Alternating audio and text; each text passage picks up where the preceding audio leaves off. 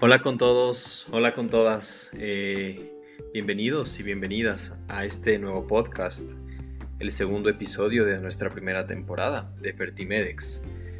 Eh, para los que nos escuchan por primera vez, les recomiendo que nos busquen y reproduzcan el primer podcast que es ¿Quiénes somos? Eh, donde básicamente van a encontrar el propósito, la misión y visión de nuestra empresa, de nuestro centro de reproducción humana que es Fertimedex.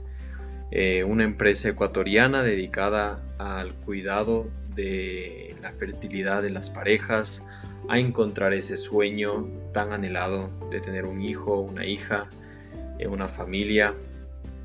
Eh, y, bueno, como comentamos en esta primera ocasión, es una nueva modalidad que estamos haciendo, queremos estar más en contacto con ustedes, queremos estar más cerca de ustedes.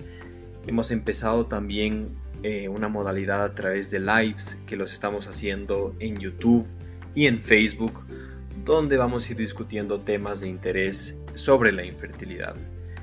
Em, en este podcast que vamos a hacer esta vez, vamos a conversar de algo muy importante, la infertilidad femenina.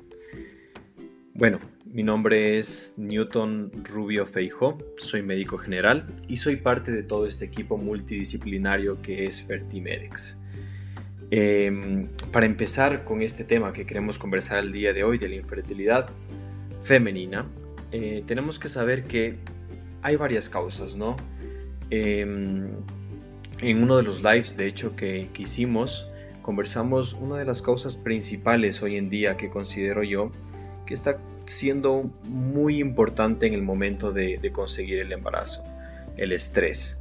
Y cómo juega eh, la mente un rol en eh, la fertilidad femenina, en este caso.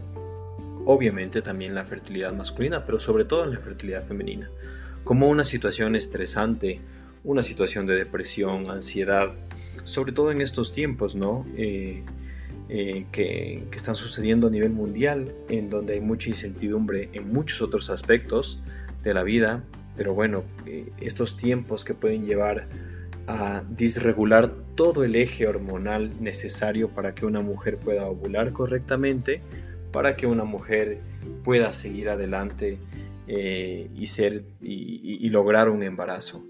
Entonces es importante mencionar esto y no dejarlo a un lado y no decir y no, no, dejarlo fuera de la mesa, sino siempre tener en cuenta que cualquier situación de estrés puede causar periodos eh, de amenorrea, lo cual significa periodos en donde la, mujer no menstrua y periodos en donde la mujer no está ovulando. Entonces, em, esto también va muy a la par también de a veces alteraciones de, alimenticias que muchas, que muchas veces vienen en conjunto con estos desórdenes. Por ejemplo, a veces la depresión nos lleva a comer un poquito más o a comer un poquito menos y todo esto también puede jugar un importante rol eh, en disregular todo este eje que empieza desde el hipotálamo, que es un centro hormonal que tenemos a nivel del cerebro, luego la hipófisis y finalmente los ovarios. Entonces, esa la queríamos comentar como primera razón. Sin embargo,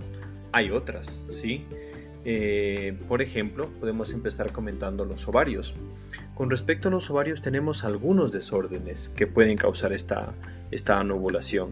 El simple, hecho, el simple hecho de ir en el proceso normal de envejecimiento, la fertilidad de una mujer baja. Y, y siempre hay esta pregunta ¿no? que hemos tenido de algunas pacientes, ¿cuál es el corte para yo como mujer decir voy a dejar de ser fértil de lo que era antes, voy a pasar estos, estos años fértiles que, tenía. Y normalmente estamos conversando de una edad de 35 años aproximadamente. Eh, y es importante tenerle en cuenta hasta cierto límite, porque tampoco debe ser una situación de estrés, ¿no? Que diga, ok, estoy llegando a esta edad y ya no puedo, ya, ya no voy a ser fértil, ya no voy a poder tener un hijo, pero sí saber que tampoco es bueno pasarse mucho de aquí, porque puede, puede sí la mujer llegar a ser infértil o también aumentar la tasa de alguna malformación de su bebé. Entonces siempre, siempre es muy importante tomarlo en cuenta. En este sentido, y muchas veces nosotros recomendamos a parejas, a pacientes que, eh, por ejemplo, tienen alguna maestría en curso, tienen alguna profesión en curso que por diversas razones no están en el mejor tiempo eh, para poder eh, tener un embarazo, pero sin embargo lo quieren tener quizás hacer un, método que nosotros lo hacemos en Fertimedex, que es la criopreservación. La preservación, por ejemplo, de estos óvulos, la preservación también de embriones. Se puede hacer todo el proceso de fecundación en un laboratorio y preservar ese embrión para posteriormente ser implantado. Eh, eh, esto significa que la mujer preserva un óvulo o a su vez un embrión eh, óptimo en una edad correcta para, para, después de pasar este periodo que quizás no es el mejor para tener un embarazo, para implantarlo a su vez eh, en, ella, en su útero, en otros años. Entonces es una, es una forma que podemos hacer como para luchar a, este envejecimiento normal que, tiene la mujer en cuanto a, sus óvulos. Y eso, es la, y eso es, sí, comentando como una de las primeras causas con respecto al ovario. Luego, hay causas anatómicas también, ¿no? Hay causas anatómicas como por ejemplo quistes ováricos. Estos quistes ováricos, que pueden ser a veces pequeños o grandes, pueden jugar un importante rol al momento de eh, una infertilidad. Y pues eh, en ese sentido depende muchísimo con el estudio que se le realizaría a la paciente de ver cuál es el tratamiento, muchas veces quirúrgico, eh, pero sí, eh, podría ser un tratamiento tan fácil como la parte quirúrgica y a su vez recuperar toda esa fertilidad que, normalmente ya tenía previamente. Luego podemos pasar a una segunda causa. Como tema general, pongámosle el útero. ¿sí? Y dentro del útero tenemos una causa muy común y de hecho con una sintomatología muy molestosa a veces a las mujeres que son los famosos miomas o leiomiomas o fibroides uterinos. Son lo mismo, que es básicamente como un tumor benigno, no hay que preocuparse en este sentido, pero un tumor benigno del, músculo, del músculo eh, del útero, que se llama el miometrio. Por lo tanto, estos tumores comienzan a crecer en la cavidad uterina y son, no permiten la adecuada implantación de una fecundación. O sea, todo lo, todo lo anterior que, que sucede previo a la implantación, la concepción, la unión del espermatozoide con el óvulo, se realiza. Sin embargo, este, este futuro feto eh, se lo expulsa y no, no logra implantarse normalmente. De nuevo, eh, ¿cuál sería el tratamiento con respecto a esto? Pues depende, depende ya que se puede hacer tratamientos hormonales, los cuales no son invasivos, o a su vez tratamientos quirúrgicos. Y para ello depende muchísimo de dónde está ubicado, eh, del tamaño y del caso específico. De nuevo, lo que siempre nos gusta a nosotros comentar, eh, los tratamientos dirigidos a cada caso, ¿no? No nos, no, no, no nos gusta hacer y decir esto es para todos porque cada, cada caso, cada, cada mujer, cada, cada pareja es, es algo particular. Eh, dentro también de esta, conversando del útero, hay algunas malformaciones uterinas o también anomalías uterinas. Por ejemplo, eh, hay mujeres que, que, por algún motivo tuvieron algún aborto y se, se, debió realizar, por ejemplo, un curetaje para poder remover todo el, el, tejido embrionario, fetal que, que, estaba remanente ahí. A veces estos curetajes del útero hacen que eh, se produzca un tipo de cicatrización posterior que sucede la misma, eh, en otras palabras, la misma eh, razón por la cual los leiomiomas no dejaban implantar al embrión, lo mismo estas anomalías uterinas, no dejan que ese embrión, que ese futuro feto se implante correctamente en el endometrio y otra vez se expulsa. ¿sí? Entonces son importantes causas, ¿no? Considerar que tampoco, por un lado estamos hablando los ovarios y por ahora también estamos comentando el útero. Y bueno, por otro lado, también es importante comentar otras razones que aunque no tienen un lugar específico que se están anidando, son importantes. Por ejemplo, infecciones. Y dentro de estas infecciones una que es muy importante en cuanto a causar infertilidad es la enfermedad pélvica inflamatoria. Eh, es básicamente una, una infección eh, superior en, eh, con respecto a los órganos de la mujer, en donde este microorganismo, luego que ha pasado su periodo de, de infección y obviamente el tratamiento antibiótico que se debe colocar, puede dejar ciertas secuelas, secuelas sobre todo de adhesión, adhesión entre el útero y las trompas o el mismo útero con la cavidad abdominal. Y todo esto que distorsiona normalmente la anatomía de la mujer puede ser una causa importante para que la mujer tenga infertilidad. Podría ser que no, pero también sí es importante considerarlo a la hora de, de como el historial, como un antecedente de esta mujer que haya tenido una EPI. Como les comento, no son todas las infecciones, sino estoy hablando específicamente de esta, la enfermedad pélvica inflamatoria. Entonces, en mujeres que lo hayan tenido y que sepan que sí, han pasado este proceso, pues podría ser una.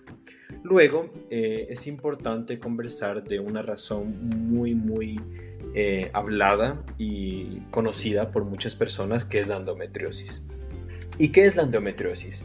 Pues normalmente eh, las células endometriales, que son la pared más interna del útero, tienen una cierta migración. Por ejemplo, cuando existe el periodo y la menstruación, existe también una descamación de estas células que se terminan obviamente eliminando. Pero ciertas veces, por algunas razones, eh, estas células se terminan migrando a lugares que no nos gustan. Se terminan colocando e implantando en lugares que no nos gustan.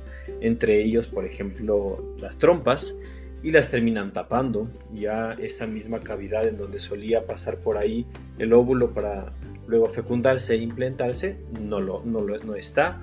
O también estas células también se implantan y migran a sectores también muy dolorosos, por ejemplo cerca del recto, y eh, van a la par de síntomas como dolor al defecar, como estreñimiento o también inclusive dolor al tener relaciones sexuales. Por lo tanto, por lo tanto eh, esta clínica muchas veces de la endometriosis suele ser muy florida y, a su vez es la explicación de esto, ¿no? de, una implantación anómala de este tejido endometrial.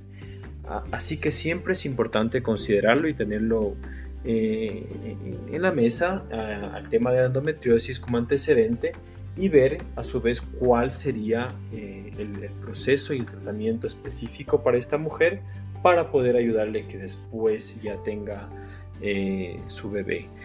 Un poco retomando lo que habíamos hablado en un inicio, los quistes ováricos, por ejemplo, un tipo de quiste ovárico es el endometrioma, que a su vez va a la par con la endometriosis. Entonces, de alguna forma también hay ciertas enfermedades y patologías que se conectan como ahora. Esta que es una, la mala migración de las, células endometriales pueden ir al ovario y ahora lo llamamos endometrioma. Luego, eh, otra causa muy importante también son causas genéticas. Y dentro de estas causas genéticas es importante hablar de las anomalías cromosómicas, ¿no? Eh, hay muchas veces que una mujer no conoce que tiene una alteración cromosómica ah, y, pues estas alteraciones pueden hacer que los embarazos o, las, más bien dicho los, los fetos, los embriones que ella está formando nunca terminan de desarrollarse bien porque no son compatibles en este caso con la vida. Entonces existen muchos, muchos eh, tratamientos, específicamente uno que se llama diagnóstico genético preimplantacional, que es uno que nosotros lo hacemos en Fertimedex y que básicamente lo que hace para estos casos en específico es analizar genéticamente cuáles son los embriones viables cuáles son los que heredaron las malformaciones cromosómicas de la madre o del padre. En este caso estamos conversando de la madre y a su vez estos no implantarlos, pero sí implantar los que están eh, sanitos y que a su vez sabemos que van a dar un bebé. Aunque existen algunas otras causas más, eh, creo que estas son las principales que queríamos comentar en este, en este podcast. La última que queríamos ponerla también es el famoso síndrome de ovario poliquístico, ¿no?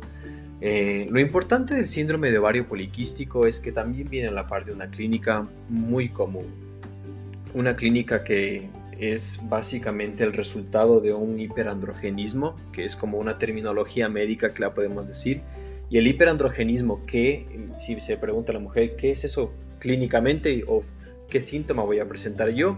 Pues síntomas de acné, eh, síntomas de un síndrome metabólico, o sea, obesidad, eh, también síntomas de crecimiento de, vello, de crecimiento de pelo en lugares que no debería tener la mujer. Eh, lo conocemos como hirsutismo en medicina. y pues todo este conglomerado de síntomas, ¿no? Más obviamente la infertilidad y más también esa imagen ultrasonográfica, ecográfica, que es los, los varios quistes a nivel del ovario, nos dan el conglomerado de este diagnóstico que es el síndrome de ovario poliquístico. Eh, por ejemplo, en este caso algo muy importante de mencionar, aparte de todo el tratamiento mm, dirigido hacia el síndrome, es también la nutrición, ¿sí? Y en eso importante mencionarles que parte de nuestro equipo multidisciplinario tenemos nuestra nutricionista que se encarga justo de mantener ese equilibrio de la dieta en estas mujeres que de por sí con este síndrome metabólico pues están ya adquiriendo un poquito de peso y es importante otra vez volverlas a una base y con una dieta balanceada y que les ayude a regresar y estar en el peso óptimo porque de hecho inclusive la obesidad de por sí puede ser una causa también de, de infertilidad. Entonces sí, básicamente estas son las, principales causas que queríamos comentarlas en, este podcast. Existen muchas otras más. Hay el famoso eh, síndrome eh, de antifosfolipídico, ¿no? que es uno también, es como un tipo de desorden de coagulación. Eh, y puede ser también una causa, pero sobre todo querer mencionarles las más importantes, quizás las más comunes y, dejarles también en esta, esta parte informativa. ¿sí? Eh, es importante y queremos recordarles también que todos los viernes vamos a estar haciendo un live. Eh, para las personas que nos están siguiendo ahora en el medio del podcast, aquí en Spotify, que estamos eh, los viernes en nuestras páginas de redes sociales, en Instagram y en Facebook, o en LinkedIn también van a ver nuestros posts donde nos van a encontrar. Si va a ser esta vez en Facebook, en, YouTube o inclusive, o inclusive vamos a hacer también nuestros lives a través de Instagram. Si este viernes, por ejemplo, tenemos el live de las causas de infertilidad, pero ahora masculinas. Y lo vamos a comentar en el live de, de Instagram. La ventaja es que ahí todas las dudas que ustedes tengan nos pueden comunicar en tiempo real y estaremos gustosos junto a el doctor Newton Rubio Valareso eh, comentándoles, explicándoles y podemos pasar un buen tiempo, eh, sobre todo con este fin, ¿no? de, orientarles, a veces desmitificar algunas cosas que también sucede y, darles este servicio de comunicación y de hacer, y como, ya, como les había dicho en el inicio, estar más cerca de ustedes. Así que ha sido un placer estar en, este nuevo live junto a todos los que nos están escuchando y los esperamos en, en la próxima vez. ¿sí? Un abrazo grande.